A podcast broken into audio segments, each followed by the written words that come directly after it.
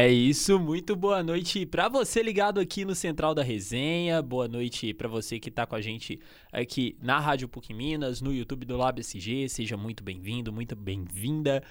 São seis da tarde desta terça-feira, 8 de novembro de 2022. Muito prazer, eu sou Pedro dos Santos e hoje estou aqui com Lavínia Fernandes. Boa noite, Lavínia. Muito boa noite a todos que estão escutando. Vamos Opa. começar? Vamos embora, então vamos começar porque Hoje, um dia bem chuvoso aqui em BH. Começou a época de chuva que a gente já estava falando aqui é, no Central da Resenha já há algumas semanas, né? Então, clima maluco aqui em BH. É... BH, região, Minas Gerais, já tem cidades em estado também de alerta já por conta das chuvas. E 24 graus marcando o termômetro aqui na no São Gabriel, né? Aqui na PUC Minas São Gabriel. Então vamos, sem mais delongas, começar o programa de hoje.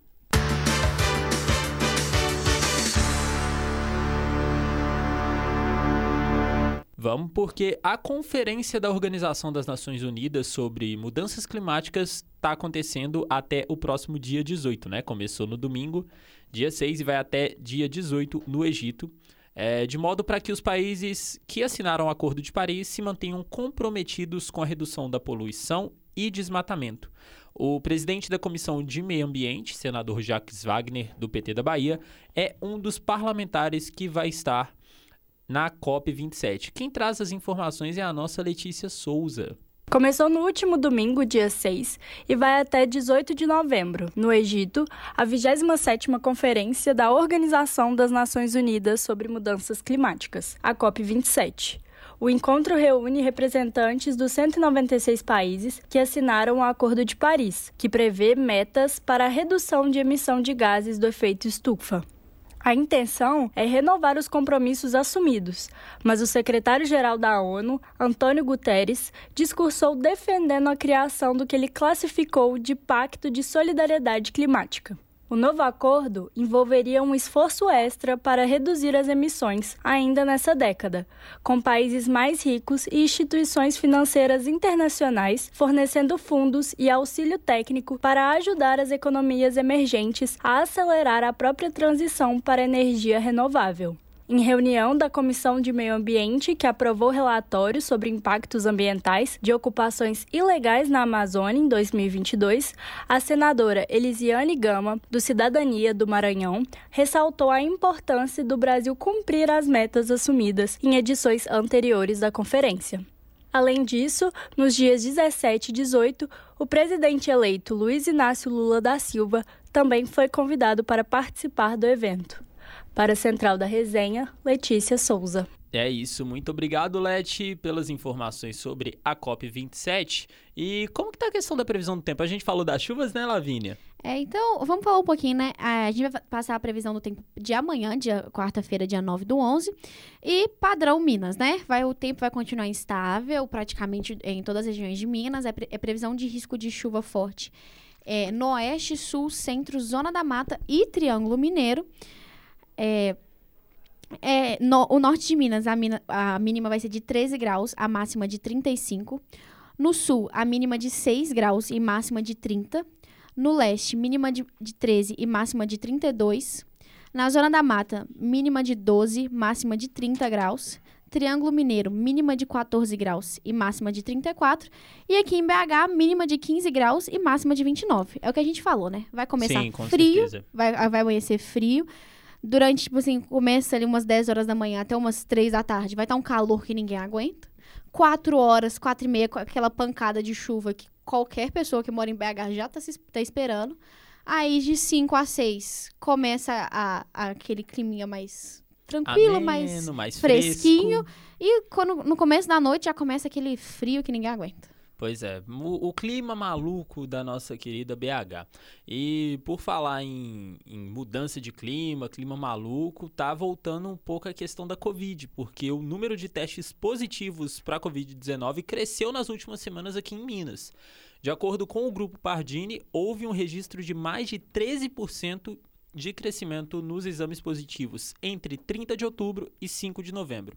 A porcentagem indica um aumento de 6% né, no número de testes comparados com a semana anterior. A infectologista do grupo relata que o aumento dos casos pode estar relacionado com a Omicron e as subvariantes, uma vez que são mais transmissíveis e podem sofrer mutações resistentes contra vacinas e imunidade por infecções anteriores. Por sua vez, o Laboratório São Paulo registrou que cerca de 15% dos exames foram positivos nos sete primeiros dias de novembro e em todo o mês de outubro foram 3% de testes positivos. De acordo com o boletim epidemiológico da Secretaria de Estado de Saúde aqui em Minas, entre 7 de outubro e 7 de novembro, mais de 2.800 pessoas testaram positivo para o vírus. E um adolescente em Venda Nova morreu após uma árvore cair em cima dele. Lídia Caetano traz as informações. É isso mesmo. De acordo com o Corpo de Bombeiros, o acidente foi na rua Maria Regina de Jesus, bairro Céu Azul, em Venda Nova. Esse adolescente de 15 anos morreu após uma palmeira de grande porte cair em cima dele, após um temporal que atingiu Belo Horizonte na tarde desta segunda-feira. De acordo com a Defesa Civil, choveram 12,8 mililitros na região de Venda Nova, que registrou quase 50% do esperado de chuvas para este mês. O acionamento foi por volta das 17 horas. O jovem ficou embaixo da palmeira e os policiais identificaram um sangramento no ouvido, boca e nariz. Ele foi socorrido, mas não resistiu aos ferimentos.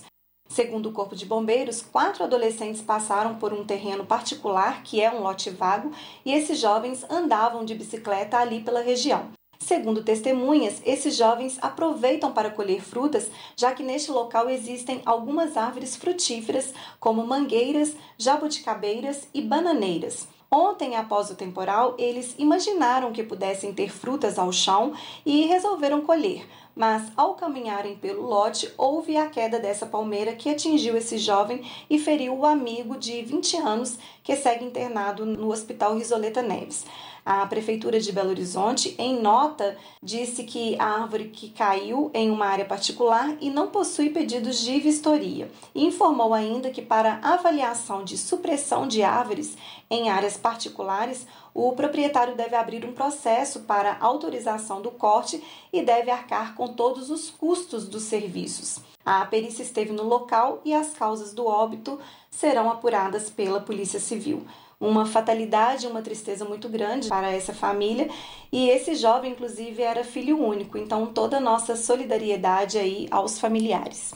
Pois é, infelizmente, uma, uma fatalidade mesmo, como a Lídia bem trouxe, né, Lavínia? Então, Sim. fica as nossas condolências é, aos familiares.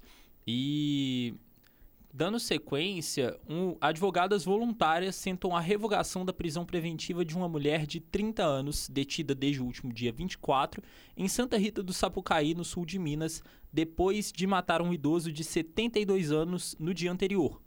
Segundo a Polícia Civil, Stephanie Marques Ferreira Cândido foi presa em flagrante e o inquérito concluído no último dia 27 indiciou a suspeita por homicídio. A versão é contestada por familiares da suspeita que defendem que a mulher, na verdade, foi vítima de uma tentativa de estupro e que, para se desvencilhar do idoso, acabou asfixiando em legítima defesa. A jovem, que é natural de Resende, no interior do Rio de Janeiro, é barbeira de profissão e trabalhava em São, São Lourenço, no também no sul de Minas, onde aconteceu o episódio. A irmã dela, Brenda Marques, criou um perfil nas redes sociais para mobilizar a atenção ao caso de Stephanie e denunciar supostas inconstitucionalidades no tratamento da suspeita.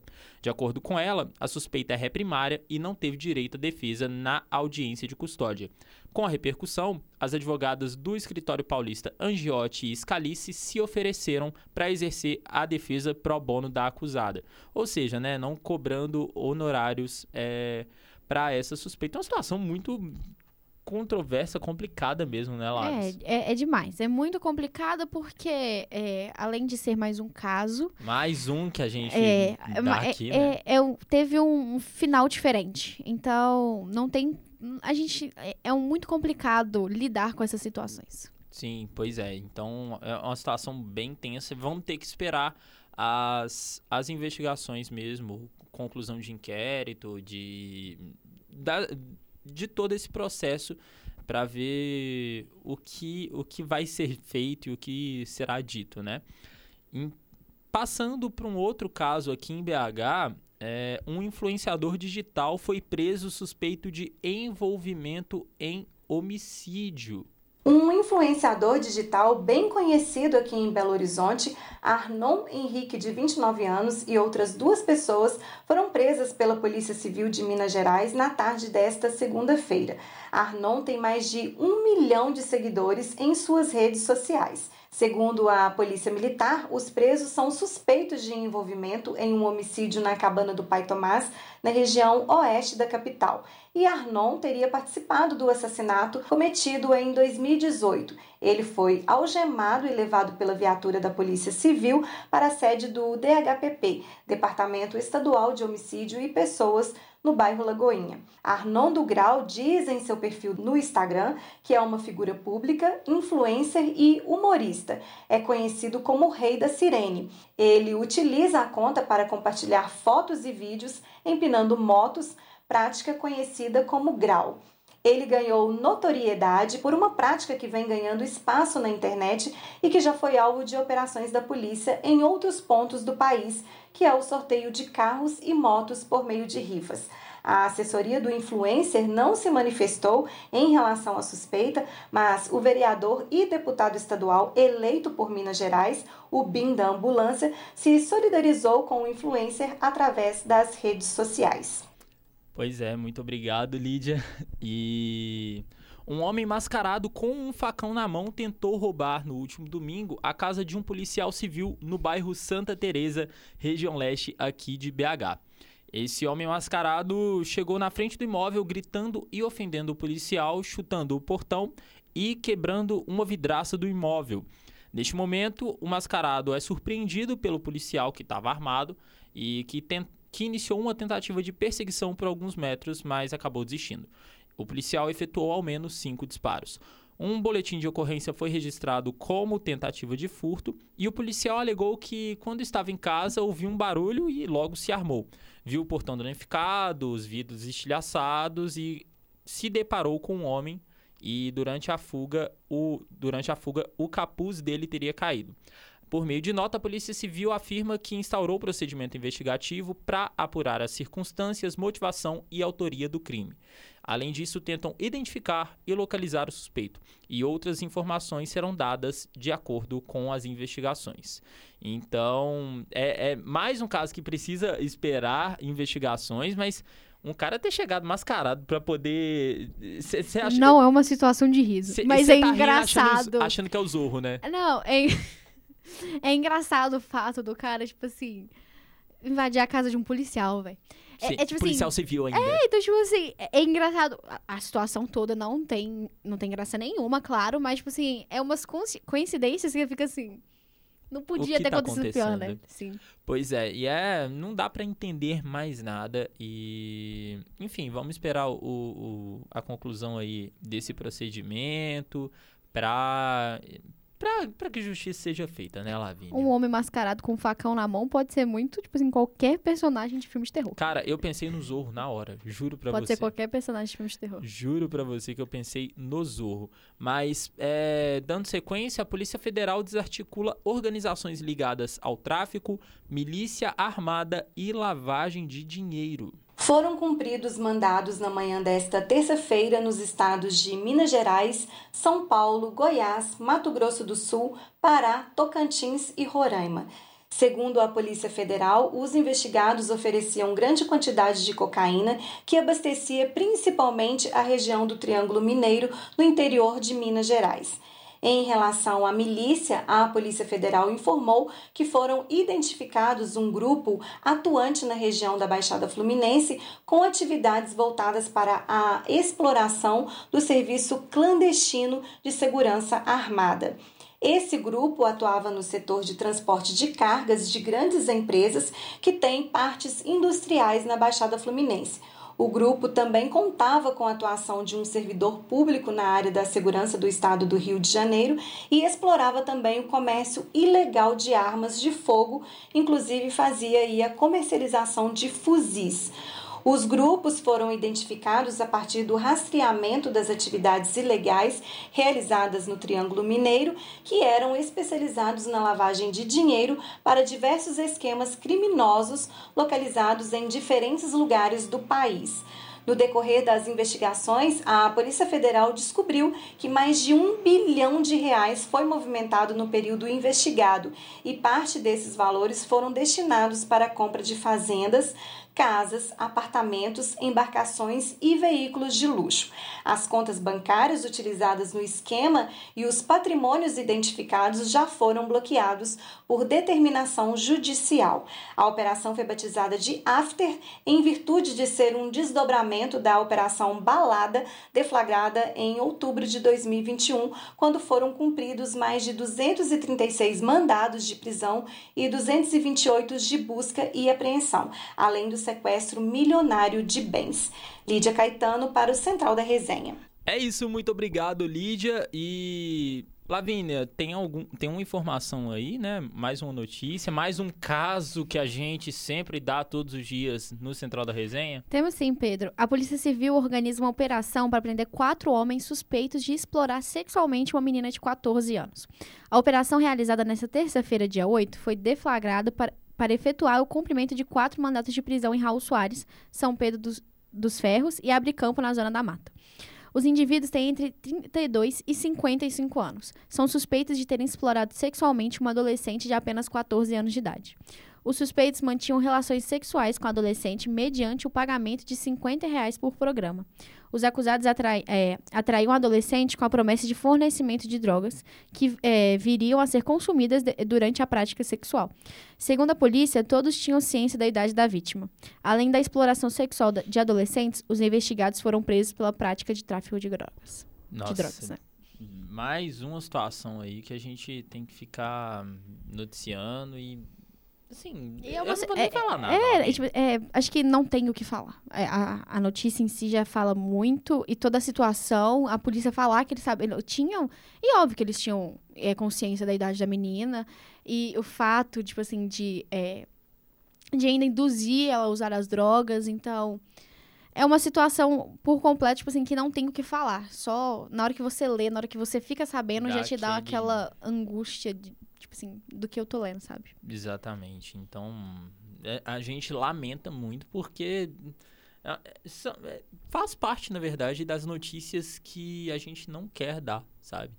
Mas fica o nosso compromisso também jornalístico de, de noticiar essas situações. Mas vamos falar de coisa boa para quebrar um pouco esse clima pesado, porque hoje não é hoje não é quinta-feira, mas também é dia de cinema. Todo dia é dia de cinema, né? Então, bora com a gente embarcar numa história super famosa, só que agora contada sob outra perspectiva. Ô, Lavínia, o que de elementar você me traz hoje? Ou melhor, que você nos traz hoje?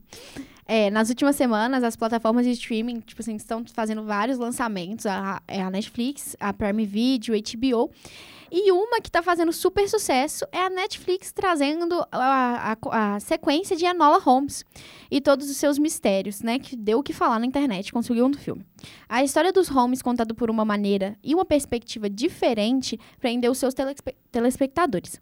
Os ambos, é, ambos os filmes mostram o crescimento da irmã mais nova do Sherlock e do Mycroft. O filme, baseado nos romances de Nancy Springer, não tem uma ligação direta com os livros de Sir Arthur Conan Doyle, mas os fãs gostaram de ver a família Holmes por um outro lado, né? Um outro, uns outros olhos, já que são escritas diferentes. E então, Enola Holmes 2 mostra uma- a mais nova da família entrando para o ramo de detetives particulares e sofrendo um impasse enorme por carregar um sobrenome tão grande, de tanto peso, que é o do irmão dela.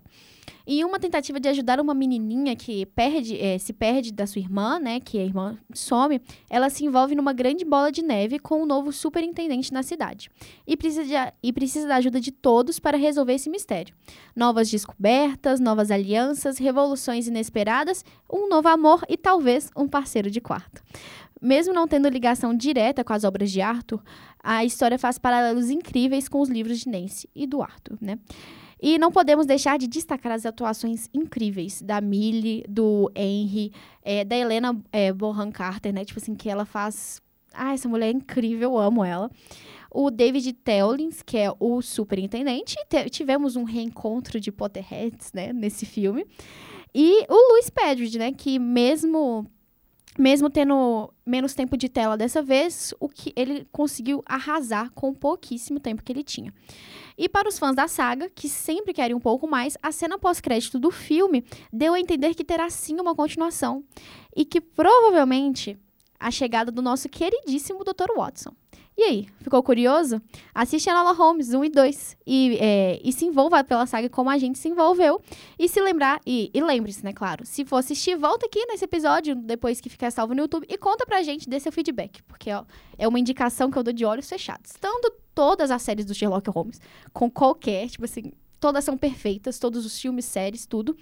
E Enola Holmes, né, porque é muito legal ver a perspectiva, tipo assim, igual, ele nunca foi só o Holmes e o, o, o Sherlock sim, e o Mycroft, sim. né? Tem, tipo assim, uma família por trás. E mesmo não sendo a, as histórias da Nancy não serão, não sendo reais, né? Não tendo como confirmar que eles tinham mesmo uma irmã. É muito legal ver a, a mãe, a irmã, como eles foram criados, que sempre tem, mostram muito isso. Então, Boa. é um grandíssimo indicação. Uma Elementar, grandíssima. né? Elementar, meu caro. E, Lavínia, é... mas eu acho que é isso. Muito obrigado. Na verdade, além desse, desse pedido para quem quiser comentar, manda um direct pra gente lá no nosso Instagram, né? Exatamente. Né? Arroba Central da Resenha. O que, que você tá achando? Dúvidas, elogios, críticas construtivas, tudo que que vocês tiverem também interesse nos assuntos e nos destaques que a gente traz aqui todo dia, manda mensagem pra gente lá. Sim, agora, sim. muito obrigado, Laves. E agora bora falar de esporte de uma vez? Vambora! Vambora falar de esporte porque temporada tá acabando, né? Já acabou pro Cruzeiro, mas ainda tem tem o Atlético, perdeu ontem e tem Copa chegando, né? Os destaques do esporte vêm com o nosso querido Gabriel Paiva. Boa noite, Capita. Boa noite, Pedro. Boa noite, Lavínia. Boa noite aos nossos ouvintes aqui da Central da Resenha. Vamos falar do melhor caderno que tem aqui na Central da Resenha, né? Falar de, falar de esportes. É, começando por vôlei, Superliga Feminina tá, como dizem aí, como diz o nosso querido Pedro, tá pocando. É, ontem, um mineiro fez bonito na, na Superliga, o Praia Clube que é de Uberlândia, venceu o Barueri por 3 sets a 1 com parciais de 25 a 18, 27 a 25, 23 a 25 para o Barueri e finalizou o quarto set 28 a 26. A gente vê aí sets bem apertados, não, não teve vida fácil o Praia Clube jogando ontem, mas conseguiu levar a vitória. É, o Minas joga amanhã às 19 horas contra o Fluminense e no dia 19 do 11, sem ser esse sábado agora, o próximo, a gente tem o Clássico Mineiro. Tem Minas contra o Praia. Reedição da final, né? Reedição da final. Na Arena do Minas, às 19 horas. Uh, quem vai estar presente lá é o nosso queridíssimo repórter e setorista Rafael César. Vai estar lá como Boa. o bom observador que é, né? Não vai, não vai trazer nenhum material especial aqui para a Central da Resenha, no máximo um comentário na segunda-feira.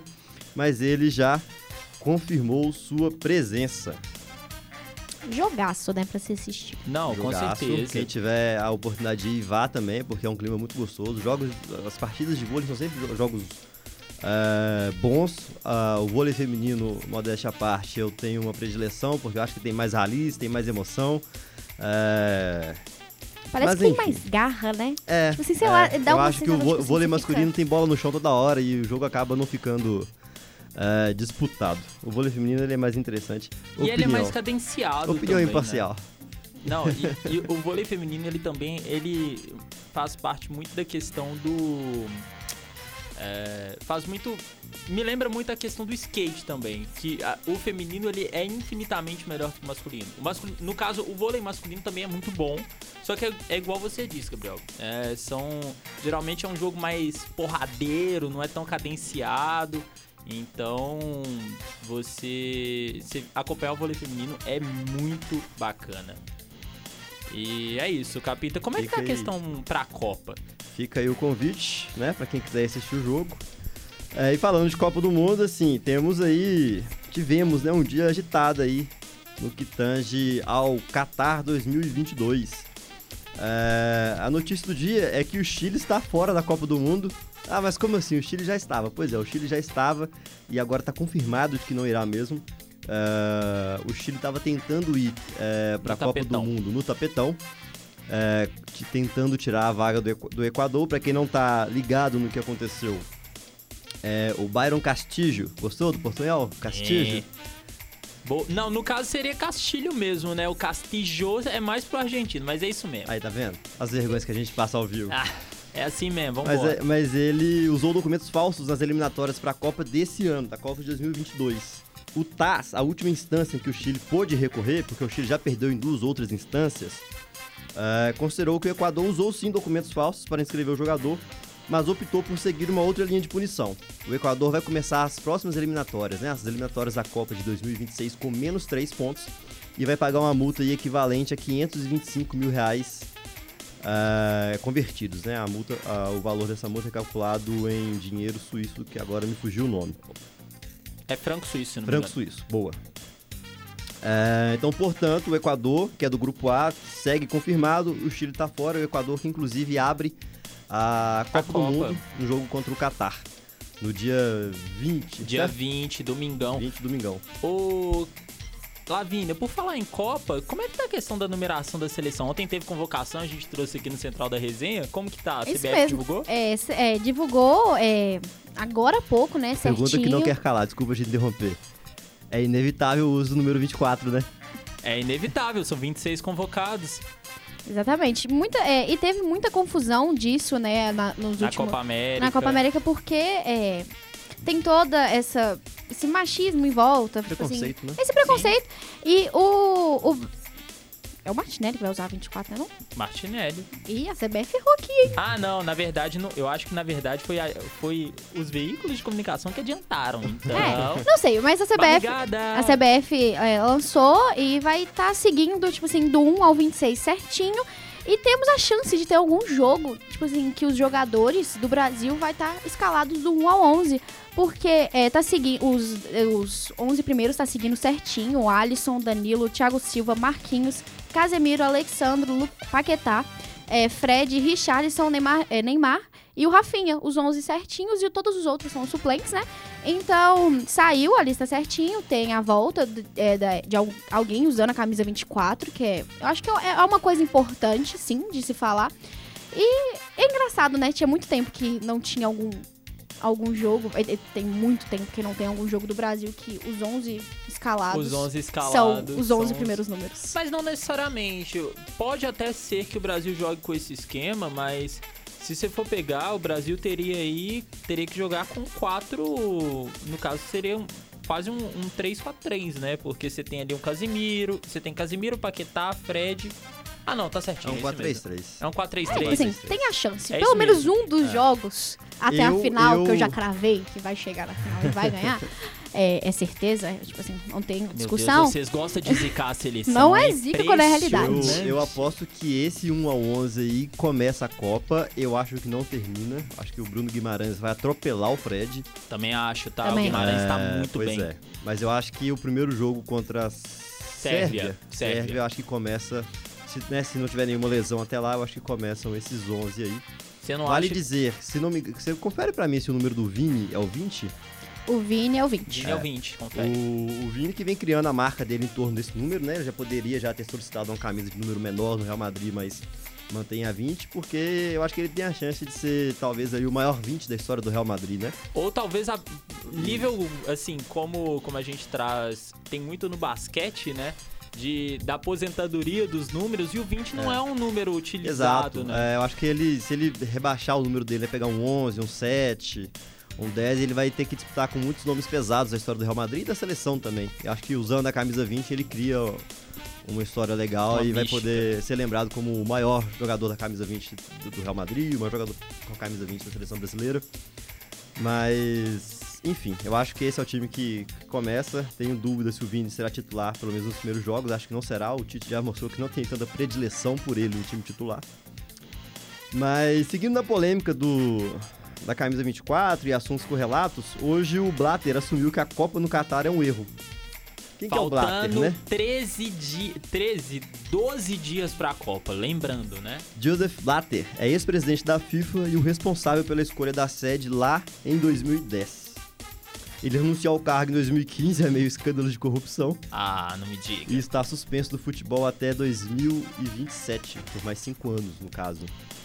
Ah, no entanto, a alegação dele nada tem a ver com as questões de direitos humanos que cercam né, a, a Copa no Catar. Nada tem a ver com intolerância religiosa, homofobia, autoritarismo, repressão às mulheres, abuso de autoridade e denúncias de exploração do trabalho. Segundo ele, o país é pequeno demais para um evento desse porte. E é engraçado, né? Porque o Klopp falou esses dias que, que o, boico o, boi- o boicote à, à Copa não devia estar acontecendo pelos jogadores, e sim muito antes, tipo assim, do que o ano que tá acontecendo. Sim. E por todos os veículos de comunicação, porque é um absurdo. É um absurdo um país que, que fere tantos direitos humanos, tipo assim, sediar uma Copa, um evento que, tipo assim, que é, é todas as pessoas, tipo assim, todas as maneiras de. É, e, e, mudou. e- e num lugar que não aceita. Exatamente, e não só por isso, é a primeira Copa com muitas mudanças e muitas imposições. Geralmente, vamos dizer, dizer assim, meio que a FIFA costuma mandar no país sede em período de Copa. Só que no Catar não vai ser assim, porque tem, a- tudo bem, ah, tem uma questão cultural e afins, mas sabe, não, não- não dá pra entrar muito nesse mérito. aquela uma coisa, né? muito grande. Não é só porque é cultural que é certo, Isso. né? É, tem toda aquela coisa que Copa do Mundo é festa. É Sim. até, quem Aí não, não pode gosta. ficar bêbado. É, quem não gosta de futebol, a- é- é- acha incrível, quer participar, ver os jogos, faz toda aquela festa e a, a parte da bebida eu acho que é o que mais pega as pessoas, porque é em qualquer, qualquer Copa que já teve, tipo assim, em qualquer lugar, que você, qualquer país que sediou, sempre tem aquela bebedeira, aquela felicidade de outros até tarde países. na rua, conversando do- dos Exato. jogos que assistiu no dia. Ah, enfim, tem muitas questões ali, né? Além do que, já- do que a gente já sabia do Catar durante a preparação para a Copa, né? Durante a preparação do país para a Copa. Ah, a gente teve muitas denúncias de, de trabalhadores que morreram de exaustão, né? Que trabalharam até a morte, trabalharam no sol quente até a morte. Então, ah, soma-se mais essa questão a todos os problemas que o Catar já, já apresentava pra gente, né? Não era novidade nenhuma que essa Copa lá no Catar era uma um escândalo. Né? Inclusive, quando foi, quando foi anunciada o Qatar, anunciado o Qatar como sede, pouco tempo depois vieram denúncias de compras de votos para o Qatar fosse sede. Dinheiro lá não é problema, a gente sabe, mas compraram votos para que o Qatar fosse sede da Copa. É, falando, adiantando mais alguns assuntos aqui da Copa do Mundo, os hermanos, nossos hermanos, foram pauta hoje. É, isso porque a Argentina teve uma notícia ruim. Lo Celso está cortado por lesão. Ele é meio campista titular da seleção e te- terá que fazer uma cirurgia na coxa para corrigir, para corrigir não, né? Para tratar, para tratar uma lesão. E ele não tem mais chances de jogar o mundial. A seleção argentina até cogitou um tratamento conservador, mas o jogador foi informado que o melhor é a intervenção cirúrgica de fato. Ezequiel Palacios, e- ex-River, conhecido aqui dos mineiros, deve substituir o meia na seleção de Scaloni. E por fim, uma notícia jocosa. O FIFA 23 colocou a Argentina como campeã do Mundial de 2022. Olha a zica, meu Ô, ô, gente, é, É, Sem palavras, velho. Pelo amor de Deus. não, não o, dá. o- a EA Sports é é- já é conhecida né, por fazer essas simulações. Ela acertou os três últimos campeões de Copa do Mundo. E esse ano o FIFA 23 simulou é, a Copa e deu a gente não como campeã. O game acertou os três últimos campeões, como eu disse. Mas dessa vez eles erraram a simulação na fase de grupos. E especularam uma final completamente impossível entre Brasil e Argentina, em que a Argentina seria campeã. O erro é o seguinte: na simulação deles, ah, os dois, as duas seleções se classificaram em primeiro dos seus grupos, o que tornaria impossível entre eles. Eles poderiam se enfrentar no máximo nas semifinais. Sorte dos hermanos que não vão enfrentar a gente na final, não vão passar essa vergonha no Catar. Ah, bom, falamos o suficiente de Copa do Mundo, né? Falamos Agora, suficiente de Copa e. A gente tem, tem assuntos pra tratar aí do, do time que ainda briga por alguma coisa no Campeonato Brasileiro, né? Que ainda tem interesses em jogo, porque o lado azul da Lagoa já encerrou o ano com chave de ouro, já, já foi pro jogo já campeão, já com acesso garantido. Colocou aquela cerejinha em cima do bolo, rebaixando e expulsando o último demônio, que é o CSA. A gente já tratou desse assunto aqui ontem. Mas a gente tem notícias do Atlético para hoje. Temos setorista? Muito boa noite, massa atleticana. Não, vamos falar Imitação de Faz- respeito, tá Ah, bom? não, Imitação fala- de milhões do... Traz a vinheta original do, do João, por gentileza. Imitação de milhões do nosso João Lima. Então vambora, bora falar do Galão, bora falar de Clube Atlético Mineiro. O Atlético perdeu ontem, hein? Perdeu pro Botafogo 2 a 0 É um jogo péssimo é, por parte do Atlético. Segundo tempo muito mal. Teve, teve até um, um gol, é, marcou um gol no primeiro tempo, mas foi teve o, o lance anulado pelo VAR, lance polêmico, não se sabe ao certo se tava, se não tava, porque ah, o Dodô poderia, se o Dodô tivesse sem cabelo, ele estaria em condição legal. Enfim, Todo lance de VAR no Brasil é polêmico, gente. Até o mais óbvio vira polêmico porque não quer aceitar. Opa, bem em tempo, bem em tempo, aos 49 do segundo tempo, com a camisa do Criciúma. Boa noite, massa atleticana. Bora falar de galão? Vambora, vambora. Abemos setorista. Abemos Abemos. setorista. A gente tinha começado a falar do Galo. Vai, vai, vai pra Cheguei. É. Uma pergunta antes de você começar. O Clube Atlético Mineiro tem que acabar? Maldi... O Ralph hoje, nosso colega de trabalho, falou, perguntou se a culpa era do turco ainda. Não é. A culpa é de quem me fez atleticano e dos estudantes lá, que sem o que fazer. Que não- de estudante não tinha nada pra criar isso aí, pelo amor de Deus. Mas vamos lá. O Atlético, mais uma vez, é, dependendo só dele, Como É. sempre. como se... Ontem, segunda-feira, 8 horas da noite, chovendo, né? Esperava algo diferente. O Atlético perdeu para o Botafogo por 2 a 0 com gols de João Vitor e Tiquinho. Como é que é o Tiquinho Soares. Tiquinho, Tiquinho Soares. Soares. João Vitor Sai e Tiquinho Soares. É, Tiquinho Soares. Torcida né, vaiou o time, né, protestou contra o E um treinador. público bom também ontem, né? Mais de 31 30 mil, mil. é, debaixo de chuva, segunda-feira. é, e a torcida vaiou o Jair, vaiou o Alan, vai- vaiou o Cuca, chamou o Cuca de mercenário. Afinal, é ou não é? Eu, eu não, não xinguei porque eu acho que né, grande Deixa- parte do Atlético Deixa eu Mineiro tecer se um define comentário. ao Alex Estiva, o nosso querido Cuca. Todo mundo sabe que eu sou um defensor do Alan no Atlético. Mas aquele, aquele jogo de corpo que ele deu no, no atacante do Botafogo ontem, assim, é vergonhoso. E, e tem setorista do Atlético aqui que falou que o Alan tinha que ir pra Copa no lugar do Casemiro. Tem setorista presente, ao vivo, nesse instante. Pô, cara. É foda. É, o Atlético agora, mais uma vez, depende só dele. Esse é o meu medo pra ir pra Copa Libertadores, Libertadores. das Américas. Né? Enfrenta agora o Cuiabá no Mineirão, na quinta-feira às 8 horas. E decide contra o Corinthians, fora de casa. Parada dura, vem por aí. O Atlético co- permanece com 52 pontos, agora na oitava colocação Mesmo número de pontos do América. do né? América tá à frente por número de vitórias. O São Paulo vem com 51 pontos atrás. Vem com 51 pontos, né? Atrás do Atlético. É a mesma coisa. né? É, mas. É, é E isso. o Botafogo também tá. tá 50 pontos. Exato. E o Fortaleza com 49. Acho que o nosso tempo estourou, né? é, foi bem aos 49 do Aos segundo tempo 49. mesmo. E devolvo pra você, Capita, com a minha sofrência e de toda a massa atleticana, que por mim eu nem falava, né? Tinha que acabar. Mas é isso. Falando de galão aos 49 do segundo tempo. Com você, Capita. Muito Gabriel, obrigado, João. É, Falamos o suficiente de esporte já, já falamos de Copa do Mundo, já falamos de vôlei, falamos do Clube Atlético Mineiro. Então, deixa eu devolver a palavra aqui pro nosso querido âncora, Pedro Santos. Com você, meu querido. É isso, muito obrigado, Gabriel. Obrigado, João, pelas informações do Galo. E, por fim, Vamos chegar ao final, então, do Central da Resenha desta terça-feira, 8 de novembro de 2022. Apresentação comigo, Pedro dos Santos. Produção de Lídia Caetano, João Lima, Gabriel Paiva, Lavínia Fernandes, Christian Maia, Rafael Souza, Regina Moraes e Letícia Souza. Trabalhos técnicos comigo, Pedro dos Santos. E coordenação do nosso querido e honorário Getúlio Nuremberg. Amanhã tem mais Central da Resenha, tem mais notícia e mais informação. Até lá!